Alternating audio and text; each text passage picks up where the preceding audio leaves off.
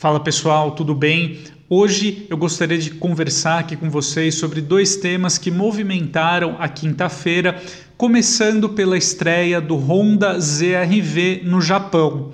Vale a pena a gente acompanhar de perto esse modelo porque ele já está confirmado aqui para o mercado brasileiro, onde ele chegará importado em 2023. O Honda ZRV nada mais é do que um SUV intermediário que vai posicionar a marca, no caso aqui do mercado brasileiro, uh, contra rivais como o Jeep Compass, o Volkswagen Taos e o Toyota Corolla Cross. É, para o mercado japonês, é interessante que a Honda preparou uh, alguns diferenciais ali para o ZRV, em especial na dianteira. O SUV por lá ele vai contar com uma grade frontal própria e também um para-choque dianteiro exclusivo. Em relação aos RV aí que a gente que já foi apresentado na China. Só fazendo uma observação rápida, o ZRV também chegou aí à América do Norte, mas por lá ele foi apresentado como sucessor do HRV, só aí preservando o nome do SUV compacto. É, outra, outra informação importante a respeito do ZRV é que no Japão a Honda já antecipou qual será o conjunto mecânico híbrido que vai figurar aí como uma das opções para o SUV. Sem muita surpresa, né? afinal o ZRV compartilha a mesma plataforma com a geração mais recente do Civic. Então o SUV terá aí sob o capô, na sua configuração eletrificada, o motor 2.0 com injeção direta, trabalhando em conjunto com outros dois motores elétricos. Uh, no caso aí esse conjunto uh, ele pode trabalhar de forma tanto uh, como um híbrido paralelo como um híbrido em série.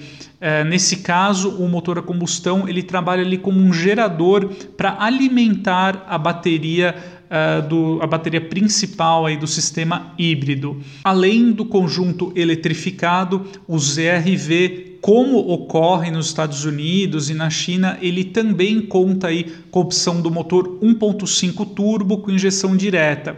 E tanto o 1.5 turbo quanto uh, o conjunto aí eletrificado, os dois podem receber o sistema de tração integral, pelo menos aí, segundo o que foi anunciado para o mercado japonês. É interessante a gente analisar que o ZRV ele tem então 4,56 metros de comprimento e um entre-eixos de 2,65 metros.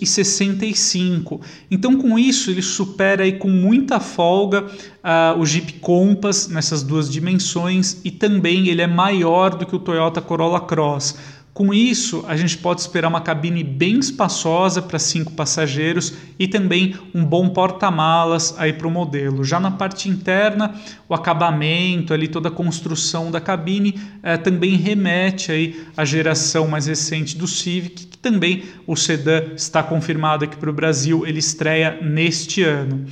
Bom, a, em termos de posicionamento de mercado, o ZRV, então aqui no Brasil, ele ficará entre o HRV e a nova geração do CRV. A gente não tem ainda como apostar uh, quais serão aí os conjuntos mecânicos que a Honda vai escolher para o ZRV aqui no Brasil. Certamente a marca japonesa deverá fornecer esses detalhes só no ano que vem, em uma etapa mais próxima ao lançamento do SUV, mas pelo menos o ZRV aqui no Brasil deverá contar aí com um motor 1.5 turbo. Considerando aí também que a nova geração do CRV ele, ela será muito mais cara e também maior em tamanho, a gente tem uma possibilidade aí também para a Honda oferecer o ZRV também com a mecânica eletrificada aqui no país. É, de qualquer forma, também seria uma estratégia bem interessante por parte da Honda se ela importar os RV também com tração integral, né? já que nesse segmento aí uh, de SUVs intermediários, exceto por conta do Compass Diesel, é muito raro também a gente encontrar aí representantes com um sistema de tração integral.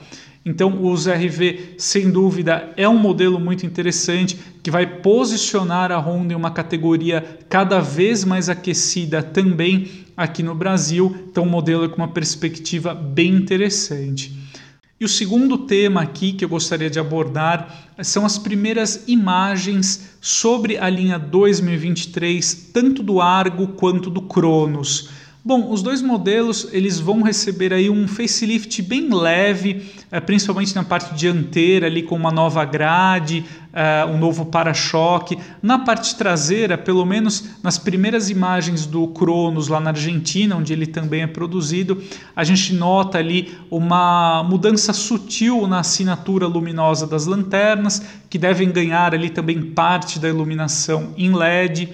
É, fora esses aprimoramentos aí na parte externa, o modelo deve ganhar por dentro o mesmo volante que está presente aí na gama Pulse, mas uma melhora significativa tanto para o Argo quanto para o Cronos será a introdução de uma opção automática CVT aí no portfólio de versões dos dois modelos.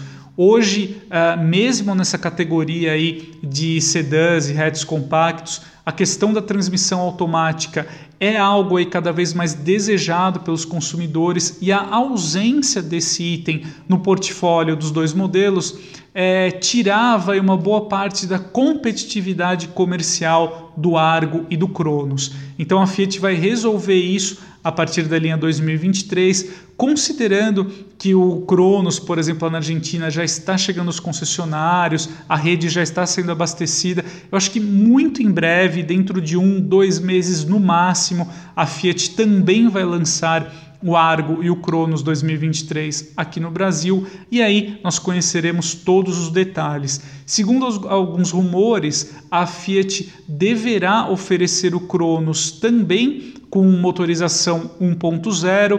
Hoje o sedã ele tem apenas aí dois catálogos com o motor 1.3 Firefly. É, certamente uma opção 1.0 do Cronos também seria algo que capaz de favorecer muito o custo-benefício do sedã, mas uh, um, algo muito bem-vindo para os dois modelos, sem dúvida, é a introdução da, do câmbio automático CVT para dupla, né, o que deve favorecer muito aí a procura mesmo do modelo junto aos potenciais consumidores. Então é isso aí, amigos. Essas foram as novidades aqui que eu gostaria de uh, debater, apresentar aqui para vocês. E a gente se encontra em breve. Um forte abraço.